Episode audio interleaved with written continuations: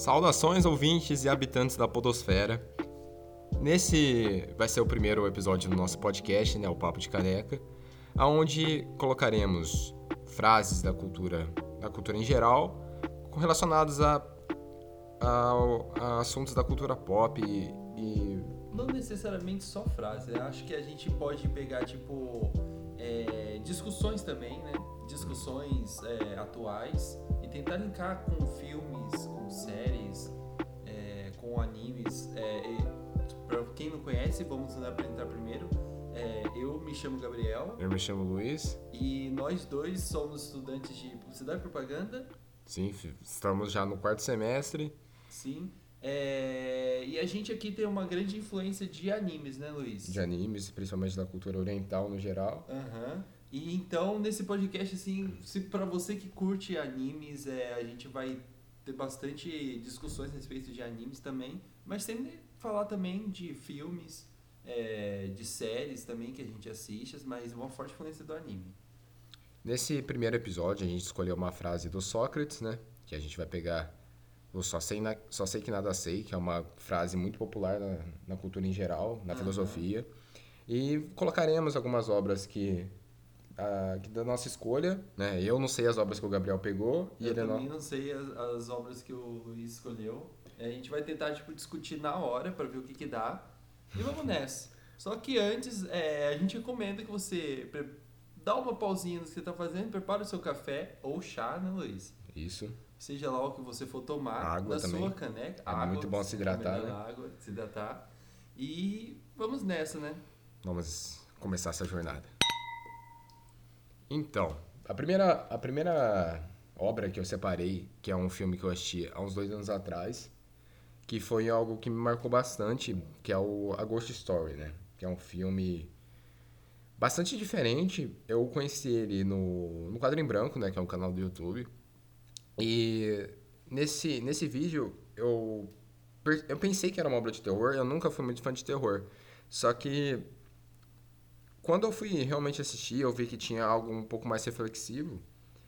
Eu acabei me deparando com umas obras mais incríveis que eu já assisti, tanto na parte reflexiva quanto na parte que, que gera uma discussão, né? Eu acho que eu não assisti esse filme justamente por isso, porque eu tenho meio que um certo preconceito com filmes de terror, sabe? Sim. Tipo, acho que os filmes de terror, eles meio que eles extrapolam demais algumas coisas que não me dão medo. Jumpscare forçado, né? Jump Te assusta, mas não dá medo, né? É, clichês, né, envolvendo, tipo, é, mocinhas em perigos, adolescentes que fazem merda. Acho que, tipo, essas coisinhas, assim, do gênero não que todo filme de terror seja ruim. Tem muitos filmes de terror que eu assisti recentemente, quero falar muito sobre, mas acho que isso fez não assistir esse filme. Então, eu, eu por ser um fantasma, né, o grande protagonista, para quem não sabe, eu vou resumir a história, eu vou contar os primeiros 10 minutos do filme, que não é um spoiler, mas você vai pegar um, um ponto de partida da trama, que nos primeiros 10 minutos, é, o marido da, da moça, né, que um, um casal, tem, existe um casal, e o marido da, da moça desse casal morre num acidente. E ele vira um fantasma, né? Ele não consegue passar pro plano superior e ele fica e ele fica tipo vagando, vendo a vida dela passar. E por que eu relacionei com a frase só sei que nada sei? Hum. Porque com a como a gente tem uma perspectiva da nossa vida que a gente pensa que é é a máxima, né? Que a gente a gente acha que o que a gente está vivendo é, o, é tudo que a gente sabe. Só que existe muito mais do que isso. E quando a gente observa de fora de um ponto de um ponto fora da curva, de um uhum. ponto que fora do, fora do observador direto, a gente percebe que na realidade não é assim, que existe muito mais que isso, que o tempo está muito incluso nisso. Quer dizer que tipo assim, quando ele morreu, é, ele viu outra realidade que ele não conhecia. Ele começou a perceber o mundo de uma maneira diferente, porque quando a gente está vivo, a gente não a gente percebe sim um tempo, só que o tempo não é uma grande constante, a gente não enxerga ele. Mas quando quando ele morre ele vira um fantasma, meio que uma alma penada, ele enxerga a vida da moça passando e tem todo uma, um, tanto um conceito no filme que é o conceito do tempo, né? Do que o universo vai se resetar, né? Que, e, tipo, toda essa carga do tempo, é, no próprio slogan do filme, é uma história, tudo isso é sobre o tempo, uma coisa assim. Então, é, o tempo é, é o que a gente pensa que sabe, mas a gente não sabe de nada, sabe? É a grande incógnita da vida. Eu acho que a Ghost Story eu recomendo muito que vocês assistam. É um filme diferente, é um filme um pouco mais lento, mas em português ficou como As Sombras da Vida, né? Se Nossa, você... totalmente diferente. Totalmente né? diferente, uma história fantasma. Mas eu acho que ficaria, diferente, ficaria muito estranho um, um filme A História Fantasma como título, sabe? É. Eu acho que não casaria muito bem com com a nossa língua mesmo, sabe? Eu acho que causaria um pouco mais de estranheza. estranheza. Mas As Sombras da Vida, eu acho que foi um título meio forçado, sabe? Foi um título... Parece, parece tipo nome de novela das nove. Parece nome de novela, parece conceito de coaching. Os co... parece um conselho de coaching, né? E o que você trouxe para nós, Gabriel? É... Como anteriormente a gente tinha falado de anime, é... eu trouxe um anime que se chama Yakuzoku no Wonderland. É... Linkando com essa frase, assim, quando eu a gente discutiu para fazer, escolher um, um, um, tema, é, o, e o Luiz apresentou essa frase, aí eu pensei o que, que poderia linkar.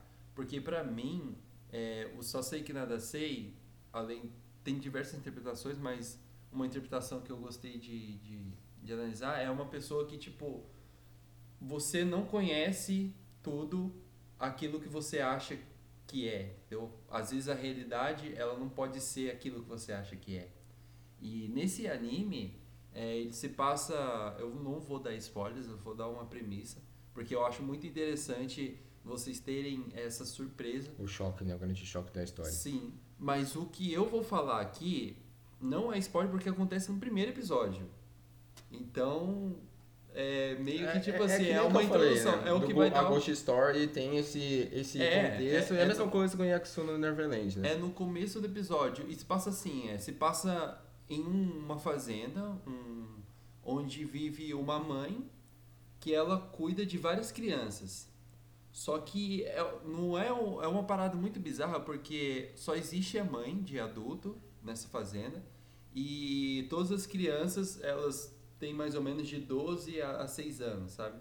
É, de 1 a 12 anos. De 1 né? a 12 anos e todas as crianças, elas têm uma marca, tipo um número, que fica no, no pescoço. E aí já é meio estranho por causa disso, porque você começa assistindo o anime, você percebe, mas tem alguma coisa estranha. As crianças, elas passam por testes, aí você fala, hum, eu acho que tem alguma coisa aí. É, e as crianças, elas vivem nesse mundo achando que vivem dentro de uma realidade, só que na verdade é, aquele mundo ele é meio que um mundo fictício.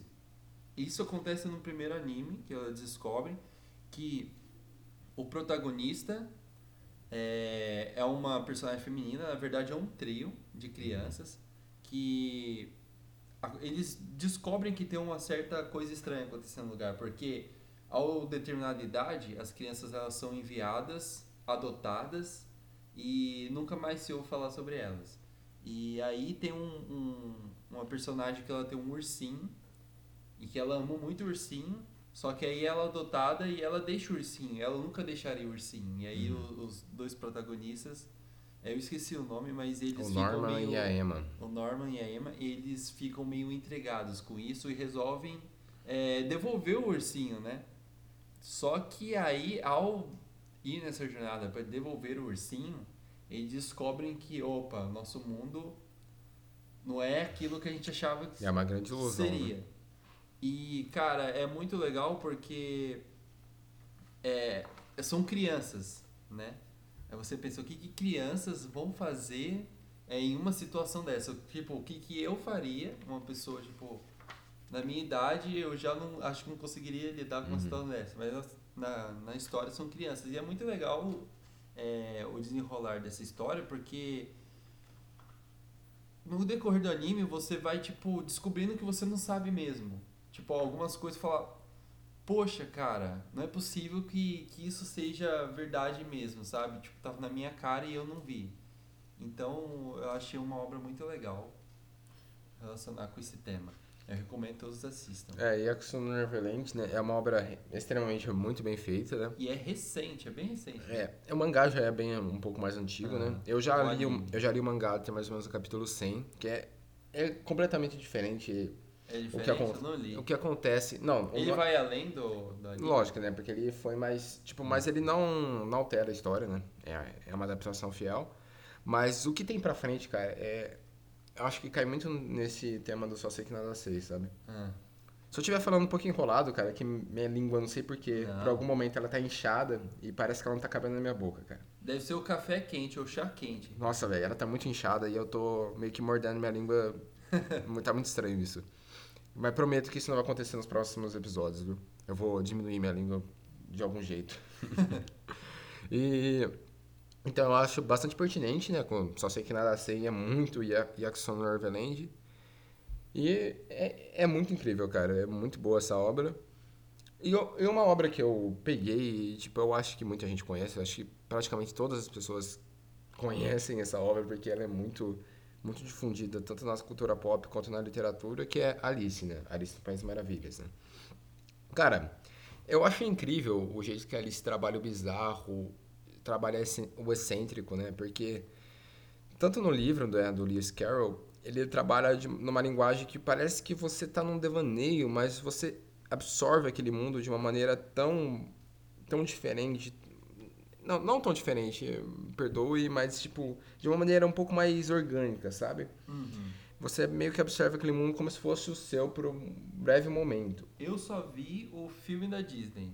Você não, você não, você não Eu- sabe mais além disso. Você me recomendou outro filme, né? Uma outra adaptação do, do- dos contos de Alice. Eu tenho o livro da Alice, mas eu não li até hoje, não sei Precisa ler, porquê. é muito bom. É um pecado, mas tamo aí, né? É, mas assim, o, o filme da animação da Disney, é, ele tem essa meio que essa essa pegada tipo de uma viagem, né? Uma viagem muito louca, é, que você vai para um mundo desconhecido e cara é muito muito bizarro, né, mano? É, tipo, só sei que nada sei, cara. Esse- É, é, tipo, isso que Alice trabalha muito bem, porque é uma obra extremamente bizarra. Você não sabe o que tá acontecendo, mas ao mesmo tempo você sabe. É algo que você absorve de maneira orgânica e você não precisa refletir 100% o que aquela frase quer dizer. Tipo, a frase do chapeleiro, né? O, qual é a semelhança entre um corvo e uma escrivaninha? Qual que é a relação disso? Não existe relação nenhuma.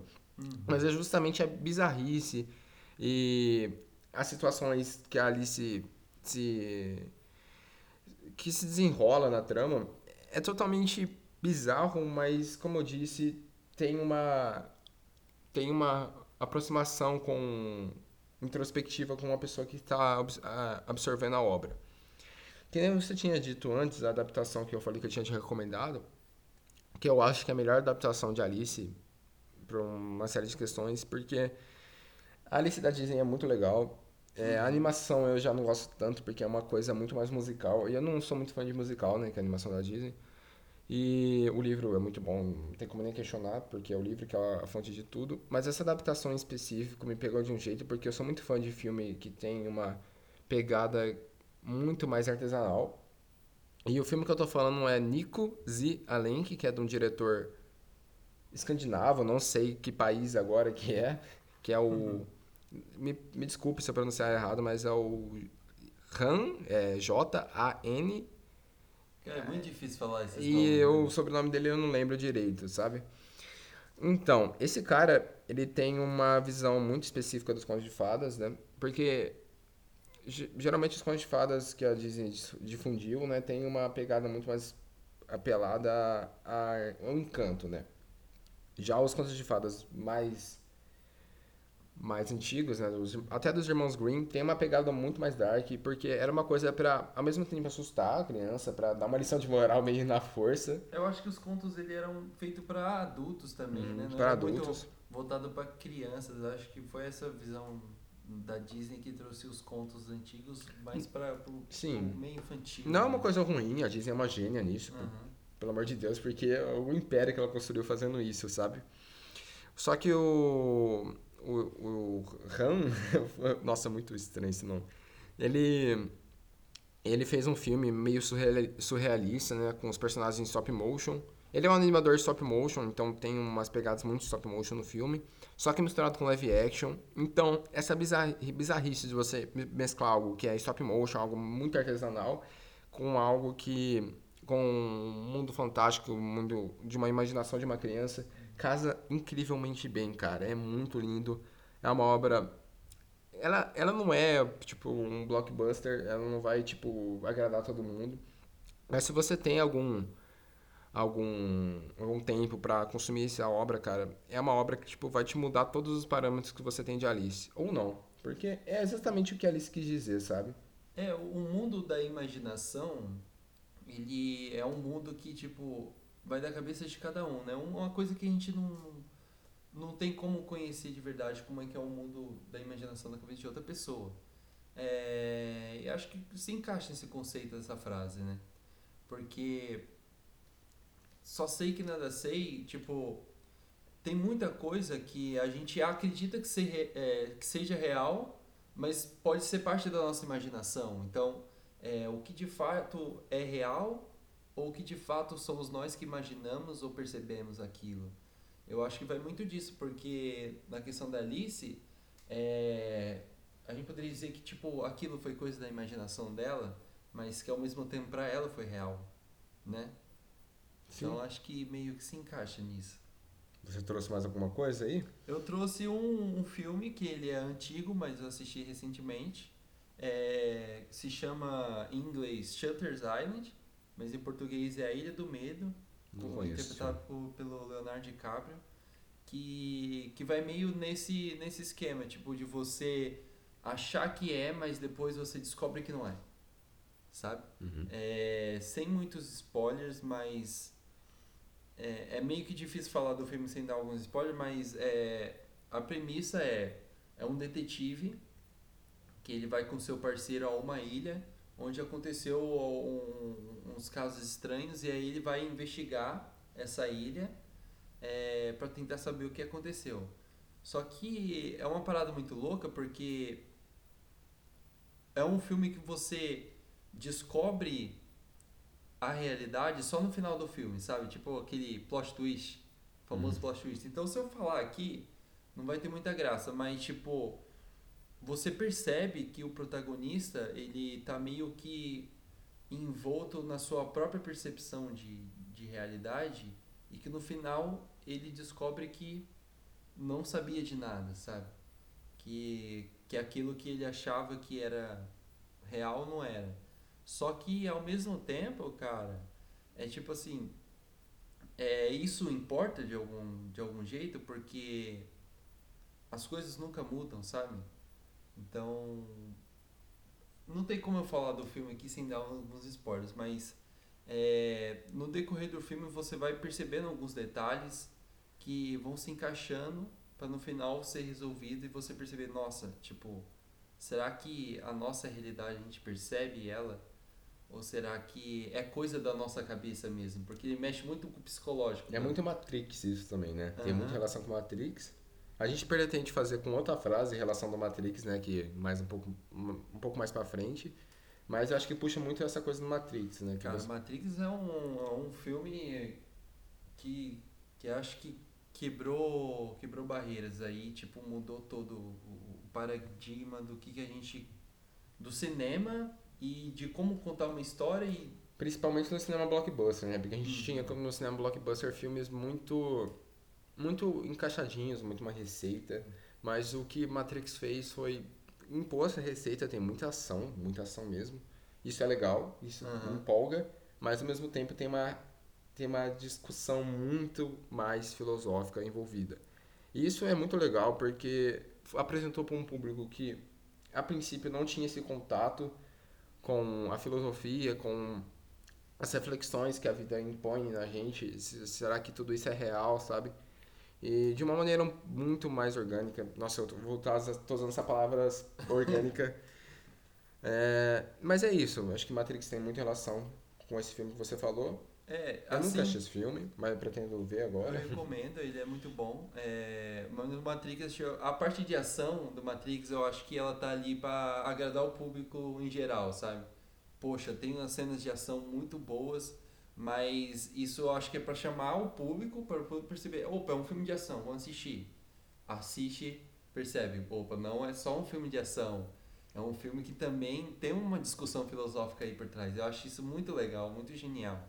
Porque, cara, atingiu muita gente e livros foram escritos depois sobre esse filme, artigos científicos foram escritos depois, discussões até hoje. É... Cara, e tipo assim, a discussão que ele traz é tipo, será que a gente sabe mesmo que. Será que a gente conhece das coisas? Ou será que tudo é tipo, é uma só uma ilusão, sabe? A gente sabe mesmo, a gente conhece. Então, é, eu acho que isso, cara, tipo, acho que vem, vem desde dos tempos antigos, o ser humano ele sempre veio com essa questão, tipo, do desconhecido, o que, que existe depois, o que veio antes de nós, o que, que existe depois da morte. E, e, cara, e a gente nunca se atentou, tipo, nessa questão é, da nossa realidade. Será que a nossa realidade também é real? E eu acho que, cara. Tem tipo, muitos, muita, principalmente na ciência, muita, muito artigo científico escrito nessa área, né, da área da simulação, né, teoria da simulação. Uhum. Eu não vou lembrar o teórico que fala a teoria da simulação, mas para quem quiser pesquisar é bem interessante o que ele fala.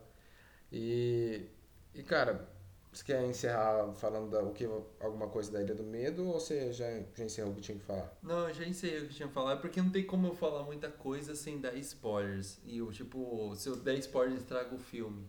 Mas é, nesse assunto, assim, é, ele brinca bastante com, com a nossa cabeça, entendeu? É, principalmente com pessoas com transtornos mentais, sabe? Porque, tipo, é, cara, tudo que a gente conhece, tudo que a gente vê, tudo que a gente viveu, tudo que a gente vai viver, acontece, tipo, dentro da nossa cabeça, sabe? Uhum. E isso é muito louco, porque qualquer coisinha que acontece na nossa cabeça muda tudo. E eu acho isso muito bizarro, mas muito interessante ao mesmo tempo. É tipo, você pode ser você, mas é uma coisinha que aconteceu na sua cabeça e você pode não ser você mais, ser outra pessoa, ou enxergar o mundo de uma outra forma. E aí, esse filme ele brinca com isso também, sabe? Acho legal. Você não sabe, você não sabe de nada, mas ao mesmo tempo você sabe o que você não sabe. Confuso. É muito confuso. Mas pra encerrar, eu pensei em mais um, mais um filme, né? Que é o, o Gênio Indomável, que ganhou uns Oscars aí. muito bom o filme. Que é o do Matt Damon, né? Com, com o, o, o Robert Williams. É o Robert Williams? É Robert Williams? Eu não lembro. Eu não lembro o nome dele, cara. Porra, é um dos meus diretores, é meus, meus atores favoritos, cara. que É eu o, é o. Robin Williams. Robin É o Williams, Robin putz, Williams. nossa, Robert cara. Williams, Nossa, cara. é, é a pressão, é a pressão. E o que. Cara, o que esse filme diz é que, tipo, o. Nossa, a gente tá usando muito tipo, cara. Desculpe pelo tipo. O tipo, tipo, tipo. O tipo vai, tipo, tipo, tipo, tipo. A gente tipo, vai tipo. parar de falar tipo. E. Não, Nesse- não, não garanto, mas vamos, Vamos, sentar. E dentro desse filme, o personagem do Matt Damon, ele. Ele é um gênio, né? Ele sabe muita matemática, só que ele não conhece muito a vida em a vida, a vida em volta dele, sabe? Ele sabe muito sobre sobre matemática, sobre sobre contas. E cara, isso é muito muito legal porque ao mesmo tempo que ele é um gênio na matemática, um gênio na na parte prática da, da informação, com relação à filosofia, com relação a, a como se comportar diante da vida, cara, ele é um completo babaca, desculpa a palavra. Uhum. E, tipo, tem ah, os conselhos do Robin Williams, que, que é o, o professor dele, né, um psicólogo que ele, que ele tem. E, tipo, os- os- a reflexão que o Robin Williams passa pra ele que a vida, a vida, tipo, não é desse jeito, sabe? Não, não- você precisa, assim, da parte prática, mas você precisa aprender a viver, aprender a utilizar essa parte prática. Basta você ter, tipo, todo o conhecimento do mundo é, se você também não sabe deixar que esse conhecimento deixe você viver outras coisas. Uhum. Essa é a grande reflexão do filme. Eu acho que esse primeiro episódio. É, esse tipo, nesse filme assim, ele, tipo, acho que ele brinca muito com, com, com o que acontece mesmo, com, tipo, uns gênios. Uhum. Muitos desses gênios, eles são muito bons em algumas coisas, mas em outras coisas eles pecam. Tá? Uhum. É, acho que isso As mostra. relações, né? É, acho que isso mostra que, tipo, acho que nem todo conhecimento do mundo basta para você entender o mundo como ele é, sabe? É sempre bom poder balancear as coisas, ter essa percepção da realidade. É, admitir também que você não conhece tudo é o primeiro passo para você, tipo, evoluir de alguma forma. Uhum. Só sei que nada sei, tipo, cara, eu não sei de muitas coisas. É, mas eu ainda posso aprender. Acho que essa É você aceitar a sua própria ignorância. Eu acho que Uhum. isso que a frase fala. Você nunca vai saber Sim. tudo. E isso é bonito, cara, porque é a curiosidade que vai buscar as coisas no mundo, sabe? É a curiosidade que move o mundo. E outra, tipo, e mesmo as coisas que você sabe podem não ser verdade também, Uhum. entendeu? É, então, eu acho que vai muito disso de essa curiosidade, ela tem que ser alimentada. Eu acho que a curiosidade ela é um ela é um, um dom que todo mundo tem, só que você precisa treinar ela. Então, tipo, é a curiosidade que vai te mover a aprender mais, a curiosidade que vai te mover a discutir mais, a criticar mais, que eu acho que isso é muito importante. Eu acho que foi isso por hoje, né? Esse primeiro episódio. Pode ter tido muitos erros, né? Porque, como é a primeira coisa que a gente tá fazendo nesse formato de podcast, a gente, tá, a gente é meio inexperiente. A gente gosta Meio muito de, travado A gente gosta muito de escutar podcast. Eu sou Aham. muito fã de, do Sinapse, do Pedro Lose e do Greg. Eu sou muito fã do podcast Jovem Nerd. Acho que todos somos, né? Nerdcast. Eu acho que é o grande Grande podcast aí. influência. E esperamos que a gente consiga melhorar. E se você tiver alguma sugestão de, de pauta ou alguma, alguma sugestão pra gente melhorar, alguma crítica construtiva, você pode deixar no nosso e-mail, que, né, que é papo de caneca com dois O no papo, arroba gmail.com. A gente vai deixar também na descrição do episódio o, o e-mail, para que vocês possam mandar. é, possam mandar dicas pra gente, né? Como É melhorar. muito importante, tipo, é, essa conversa, esse diálogo que a gente tem com vocês pra, pra gente tentar, tipo, melhorar de alguma forma, né? Melhorar o conteúdo. A gente tá... Nesse primeiro episódio a gente pensou fazer uma coisa mais rápida, mais curtinha pra gente experimentar. E a gente pretende evoluir, a gente pretende estudar mais sobre o assunto, Porque a gente não- discutir mais. Porque a gente não sabe de nada. Sim, é. E ao mesmo tempo a gente quer conhecer mais um É pouco. interessante a gente começar com, dessa maneira, admitindo, tipo, com humildade que a gente tem muita coisa a aprender, mas a gente também quer, tipo, conversar, que a gente quer aprender com vocês, que vocês também possam é, levar, é, escutando isso pra vocês de alguma forma interessante, buscar conhecer mais. Acho que acho legal. Só sei que nada sei. Sim.